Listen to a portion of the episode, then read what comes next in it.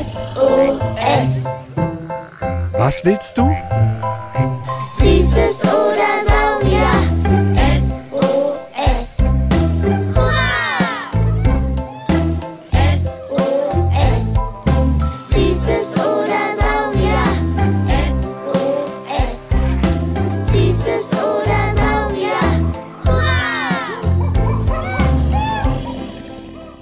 Podcast über alles, was krabbelt, stampft blubbert. und fliegt. Wir haben Süßes. Und wir haben Saurier. Heute mit Einem Dreihorngesicht dicken Schwanzkeulen, und pupsenden Sparkies. Ähm, äh, Dinos. Dinos. Dino Liebe 4. Hepp und hepp. Hepp. Ah, Guck mal, Jule, es klappt. Es klappt.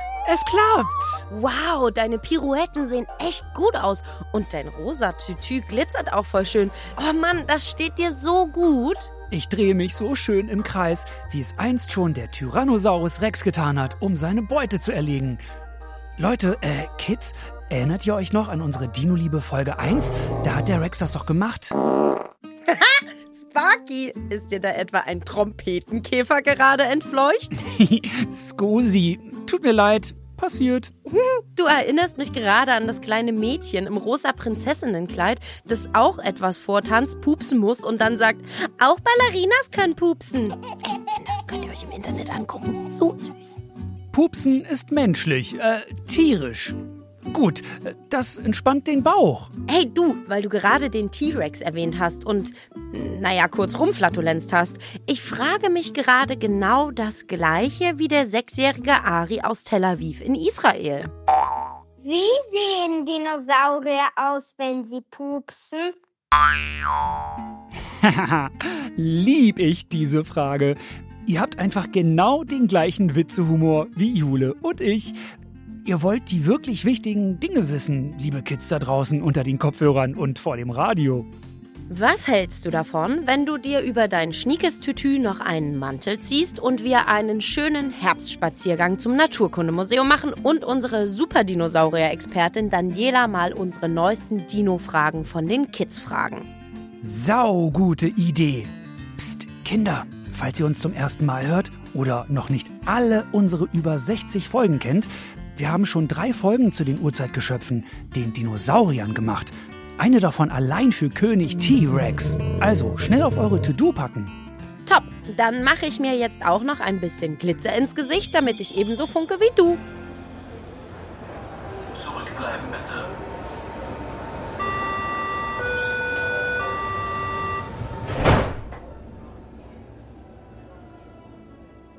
Wie cool, dass das Naturkundemuseum in Berlin einfach eine eigene U-Bahn-Station hat.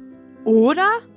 So, ich habe jetzt auch hier unsere Liste. Heute geht es in unseren Fragen um den Triceratops, Ankylosaurus, Torosaurus und Terizinosaurus. Und natürlich um den T-Rex und, und, und die Pupsfrage dürfen wir auf keinen Fall vergessen. Als würden wir die Pipi-Kaka-Fragen von euch vergessen, Leute. Niemals. Vorher würden die Dinos wieder auferstehen. Was wir alle wissen, was niemals passieren wird. Let's fetz! Lasst uns erstmal mit etwas Grundlegendem anfangen. Rajan, sieben Jahre alt aus Zürich, das ist in der Schweiz, will wissen, Wieso gibt es heute außer dem Elefanten keine so großen und stämmigen Tiere wie die Dinosaurier mehr? Puh, direkten Brockenanfrage. Halten wir noch mal fest. Wenn wir von der Dinosaurierzeit reden, dann drehen wir unsere Uhr ganz, ganz, ganz, ganz, ganz, ganz weit zurück. Nämlich circa 245 Millionen Jahre ins Mesozoikum, auch Erdmittelalter genannt. Da begannen die Dinosaurier nämlich zu leben. Und vor 65 Millionen Jahren sind sie ausgestorben. Und während der Dinosaurierzeit gab es nur einen riesigen Kontinent, Pangea. Also alle Kontinente, die heute durch Wasser voneinander getrennt sind, wie zum Beispiel auch Nordamerika und Europa, die waren alle ein riesengroßer zusammenhängender Kontinent. Also richtig viel, viel Platz zum durch die Kante rennen.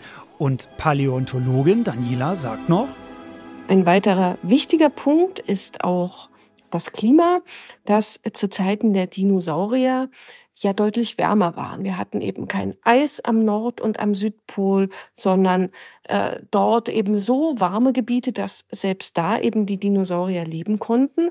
Und so hatten sie eben insgesamt einfach viel mehr Lebensräume, wo sie sich bewegen konnten, wo sie eben lange Wanderungen unternehmen konnten. Und auch was da so an Grünzeug rumwuchs. Erst eher so Farne und palmenartige Pflanzen und Nadelbäume, dann irgendwann auch welche mit Blüten und erst super, super später kamen Laubbäume dazu. Und äh, die Pflanzenwelt war ebenfalls anders und dadurch hatten sie ganz andere und auch viel mehr Nahrungsressourcen, als das heute möglich wäre. Wir sprechen also davon, dass wir ganz andere Ökosysteme haben und äh, die Dinosaurier könnten sich in der heutigen Lebewelt gar nicht mehr behaupten. Also sie würden nicht genug Nahrung finden und hätten wahrscheinlich auch nicht den Platz, um sich eben ausreichend auszubreiten und weit genug fortzubewegen. Zumindest nicht auf dem Land heutzutage. Aber ich sag nur, plitsch, platsch, da gibt's noch viel Platz. Heute gibt es deshalb solche riesigen Tiere höchstens noch im Meer, zum Beispiel die Wale mit dem Blauwal als größten äh, Säugetier oder auch größten Wirbeltier, das wir kennen. Äh, da sind eben noch Möglichkeiten da, Nahrungsressourcen zu gewinnen und eben über die Ozeane auch über sehr weite Räume zu schwimmen. Auf dem Land ist das aber nicht mehr möglich. Nun zu einer besonderen Dino-Art. Der Edward mit den Scherenhänden unter den Dinos. Da will der siebenjährige Aaron wissen, wofür der Therizinosaurus seine Krallen gebraucht hat. Falls ihr nicht sofort wisst, welchen er meint, der Therizinosaurus sieht bisschen aus wie ein T-Rex, dem man den Hals langgezogen hat. Und der 7000 Jahre nicht beim Nägelschneiden war, weil er so lange Krallen an seinen kurzen Ärmchen hatte. Man könnte denken, sie wären erstmal eben dazu eingesetzt, um andere Tiere zu jagen und zu erlegen. Jetzt ist es aber so, die Therizinosaurier selbst waren eine Gruppe von Raubdinosauriern, die aber wahrscheinlich Pflanzen gefressen haben. Die hatten also zum Teil gar keine Zähne, manche hatten nur sehr wenige und kleine Zähne und man nimmt deshalb an, dass sie sich von Pflanzen oder Früchten äh, ernährt haben und eben nicht selber gejagt haben. Die Krallen waren also eher ein Werkzeug. Diese langen Krallen haben sie wahrscheinlich deshalb eingesetzt, um sich Äste von den Bäumen herunterzubiegen und da eben Pflanzen und Früchte abzufuttern, beziehungsweise auch um nach Wurzeln zu graben oder etwas, was im Boden war, eben auszugraben. Und wie ein gutes Multifunktionstaschenmesser waren sie auch noch für etwas anderes da zur Verteidigung.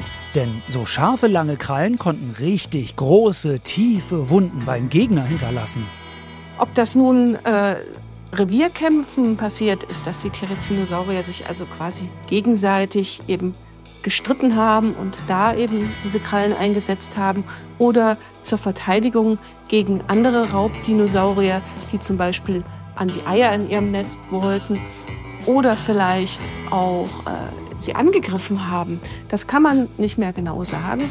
Kommen wir zu einem weiteren Dinosaurier, der wie der Therizinosaurus eher am Ende der Dinosaurierzeit lebte, nämlich vor knapp 70 Millionen Jahren bis vor 66 Millionen Jahren, der Ankylosaurus. Allerdings haben sich Therizinosaurus und Ankylosaurus vermutlich nie getroffen, denn der Therizinosaurus starb in der Zeit aus, als der Ankylosaurus erstmals auftauchte. Der sechsjährige Frederik hat uns diese Sprachnachricht geschickt. Wie hart ist die Keule des Ankylosauriers? Psst, genau. Der Ankylosaurus ist der mit den ganz vielen Stacheln am ganzen Körper und der dicken Keule an der Schwanzspitze. Die Ankylosaurier sind ja eine Gruppe von Dinosauriern, die sich durch diese Schwanzkeulen auszeichnen. Die haben also alle solche Schwanzkeulen und sind zudem auch noch sehr stark mit Knochenplatten gepanzert und haben sich dadurch eben sehr gut verteidigen und auch gegen Feinde schützen können. Die waren quasi steinharte Brocken von Sauriern. Diese Schwanzkeulen, das waren knöcherne Verdickungen am Ende der Schwanzwirbelknochen, die auch noch mit sehr beweglichen Sehnen verbunden waren. Das heißt, sie waren natürlich sehr hart wie Knochen, aber konnten eben durch den beweglichen Schwanz auch sehr gut hin und her geschwungen werden. Und so kann man sich natürlich vorstellen, dass äh, die anderen Dinosaurier, die eben einen Ankylosaurier angriffen, nicht damit getroffen werden wollten. Wenn der seine Keule geschwungen hat, war höchste Zeit, die Biege zu machen. Man hat zum Beispiel berechnet, dass beim Schwingen dieser Schwanzkeule diese Keulen durch ihre Härte und auch Größe sogar Knochen zertrümmern konnten, also wirklich sehr, sehr stark waren und äh, wahrscheinlich eben wirklich auch sehr erfolgreich eingesetzt wurden, um jegliche Raubsaurier in die Flucht zu schlagen. Apropos Schwanz, da hat Tammy aus Hamburg noch eine ganz hm, allgemeine Beobachtung gemacht. Warum haben Dinos eigentlich einen Schwanz? Naja, nehmen wir nochmal den Ankylosaurus. Also, es kann nicht nur sein, dass der seine Keule schön zur Verteidigung einen Gegner in die Seite geschleudert hat, sondern auch die Keule wieder so ein Ding war, um weibliche Ankylos zu beeindrucken. Je kräftiger er mit der Keule schlagen kann, desto besser der Ankylosaurusmann, sozusagen. Ah, das ist ja wie heute bei den Hirschen mit ihren Geweihen oder Antilopen mit ihren Hörnern. Einmal zur Verteidigung wichtig, aber vor allem bei Revierkämpfen und um die Weibchen zu beeindrucken. Genau, oder Giraffenbullen schlagen sich mit ihren Hälsen, um der Chef der Herde zu werden oder ein Weibchen zu beeindrucken. Genauso wie der Bison in die Flanke eines Bison-Kontrahenten rammelt, um ein Weibchen von sich zu überzeugen. Also halten wir fest. Zum einen konnten die Schwänze wie beim Ankylosaurus der Verteidigung dienen oder bei der Partnersuche helfen. Und zum anderen war der Schwanz zum Wedeln da. Nicht wie bei Hund oder Katze, um Freude oder Angst zu zeigen, sondern damit zweibeinige Dinosaurier besser laufen konnten. Einmal war der der riesige Schwanz quasi ein Gegengewicht zum Körper. Ah, damit die also nicht umkippen. Und dann konnten sie durch den Schwanz schneller und beweglicher laufen. Also so wie ihr Menschen. Wenn ihr entspannt umherspaziert, schwingen eure Arme auch mit und zweibeinig laufende Saurier wie der Tyrannosaurus Rex oder der Velociraptor konnten quasi so Muskelkraft sparen, indem sie beim Laufen den Schwanz mit zum Lenken genommen haben. Und weil der so groß war, wedelte der quasi umso schneller hin und her, je schneller sie rannten. Und umso schneller wir laufen, dann wackeln die ja bei uns auch schneller hin und her die Arme. Benedikt, sieben Jahre aus Pullach bei München, will etwas zu einem eurer liebsten Dinos wissen, der im Übrigen zur selben Zeit wie der Ankylosaurus gelebt hat. Ich würde gern von euch wissen, ob es noch so lange Hörner gibt, wie das die Triceratops früher hatte. Die äh, langen Hörner vom Triceratops sind ja sein Merkmal, an, also sein Charakteristikum, an dem man das Tier erkennt. Und äh, heute denken wir meistens an das Nashorn, das aber in der Tat etwas kürzere Hörner hat, die in der Tat dann auch eher vorne auf dem Schädel sitzen. Bis zu einem Meter konnten die Hörner am Kopf vom Triceratops werden. So einen findet ihr auch im Museum für Naturkunde Berlin. Ein riesiger Oschi, sage ich euch. Das Horn an der Nase war übrigens viel kürzer. Aber wenn wir weiter gucken bei Säugetieren, dann gibt es zum Beispiel die Antilopen, die ja auch sehr lange Hörner haben, die auch auf Knöcheln unterfüttert sind. Na, oben haben sie dann noch diese Hornscheide drauf. Und äh, diese Hörner sind durchaus genauso lang wie beim Triceratops, zum Beispiel beim Kudu oder beim Gnu oder bei der Elenantilope und dienen natürlich auch der Funktion der Verteidigung und äh, auch der Kommunikation innerhalb der eigenen Art. Dreihorngesicht, das bedeutet Triceratops übersetzt. Sein Kopf hatte circa einen Durchmesser von zweieinhalb Metern, denn er hatte ja auch noch diesen riesigen Nackenschild. So einen Kopf findet ihr auch im Museum für Naturkunde Berlin. Mats Frage ist dazu auch ziemlich spannend und passend. Wie konnte der äh, Tyrannosaurus Rex vom Dreihorn trotz den drei Hörnern und dem Nackenschutz äh, äh, ihn erlegen. Also wenn hier einer angegriffen hat, dann war es der T-Rex, denn der wollte den Triceratops fressen. Triceratops war nämlich ausschließlich an Grünzeug interessiert. Die größte Superwaffe des T-Rex war eindeutig sein Gebiss. Das hatte nämlich eine enorme Beißkraft, mit der er sogar einfach Knochen zermalmen und brechen konnte. Ein Biss vom T-Rex war dreimal so stark wie der vom weißen Hai. Mit Zähnen so lang wie Bananen. Also der hat richtig schlimme Wunden seiner Beute zugefügt. Und wenn er aufgerichtet war, war er auch viel größer und schneller als ein Triceratops. Aber ein Triceratops war auch keine leichte Beute. Das hast du schon richtig gesehen, Mats. WissenschaftlerInnen vermuten, dass Triceratops eher gemütlich und friedlich waren. Aber wenn sie einmal agro waren und sich bedroht gefühlt haben, dann sind die zwölf Tonnen schweren grauen Riesen schon richtig garstig geworden und haben versucht, dem T-Rex ihre Hörner ins Fleisch zu bohren. Uff, zwölf Tonnen, also so schwer wie acht Autos. Es gibt etliche T-Rex-Funde, die richtig dolle Rippenverletzungen zeigen. Also, die haben auch gut einstecken müssen. Es wurde vor ein paar Jahren ein Skelett von einem Triceratops und einem T-Rex gefunden, die scheinbar beim Kampf ineinander verkeilt gestorben sind. Hat der T-Rex zum Beispiel in den Nackenschild vom Triceratops gebissen, sind ihm da schon mal ein paar Zähne ausgefallen. Aber die sind ja immer wieder nachgewachsen. Exaktamente. Apropos Nackenschild. Anton, fünf Jahre, fragt sich, Ich will wissen, ob der Triceratops Jugend von, von den Torosaurus ist. Der Torosaurus ist ja ein sehr enger Verwandter vom Triceratops.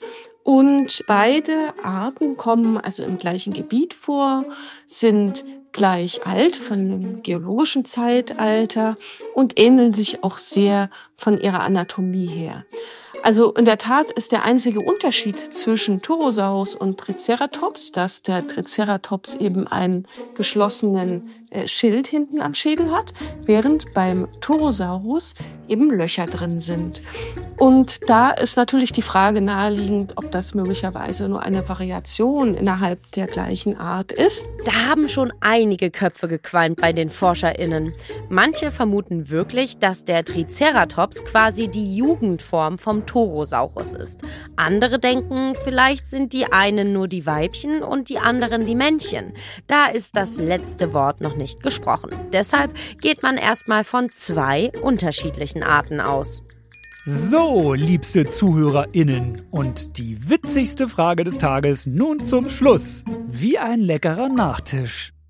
Wie sehen Dinosaurier aus, wenn sie pupsen? Dafür haben wir extra unseren Lieblingsbiologen Sebastian gefragt, denn der ist ja mittlerweile dank euch Pipi-Kaka-Experte. Seit kurzem erst wissen wir, dass der T-Rex Lippen hatte. Und die hätte er beim kräftigen Knattern vielleicht schürzen können, so wie du, wenn du ein U machst. Aber der T-Rex hat bei seiner Verdauung wahrscheinlich gar nicht gepupst.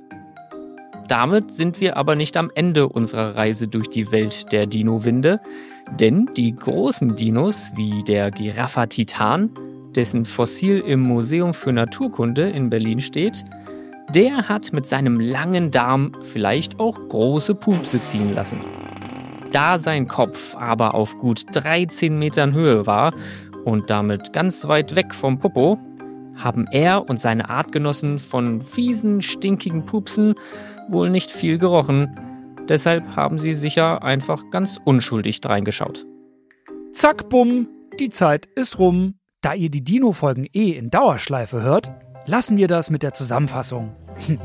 Ihr habt auch eine Frage zu allem, was stampft, krabbelt, blubbert oder fliegt? Oder wollt wissen, wer da eigentlich so tief, tief, tief, tief in der Tiefsee lebt? Oder habt noch eine Frage zu gefährlichen Tieren? Zu giftigen? Sendet eure Fragen an mich, Jule und meinen Kumpel Sparky von der Berliner Sparkasse ganz einfach als Sprachnachricht an 0176 921 36 208 oder eine E-Mail an sos.mfn.berlin. In der nächsten Folge geht es um den Klimawandel, was der mit uns macht und was wir dagegen tun können.